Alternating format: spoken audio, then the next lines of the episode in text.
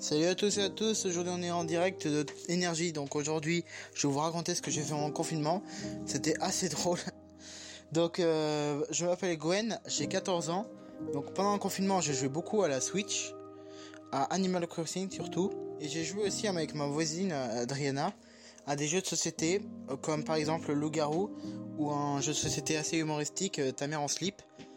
Alors c'était bien marré. Donc euh, bah, j'ai trouvé qu'il y avait une montagne de devoirs d'ailleurs. Franchement, c'était euh, limite un moment Everest pour faire toutes les voies. C'était euh, impossible de les faire. J'ai beaucoup, euh, j'ai fait beaucoup d'appels avec ma famille. On, a discuté de tout et rien, quoi. Qu'est-ce que j'ai fait d'autre? Qui m'avait le plus manqué pendant le confinement aussi, ah, c'était sortir hein, carrément. pendant le confinement, on pouvait pas sortir, du coup c'était un peu embêtant.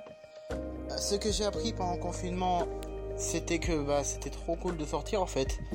Parce que genre euh, se balader et tout ça en fait c'est bah c'est normal dans une vie de tous les jours.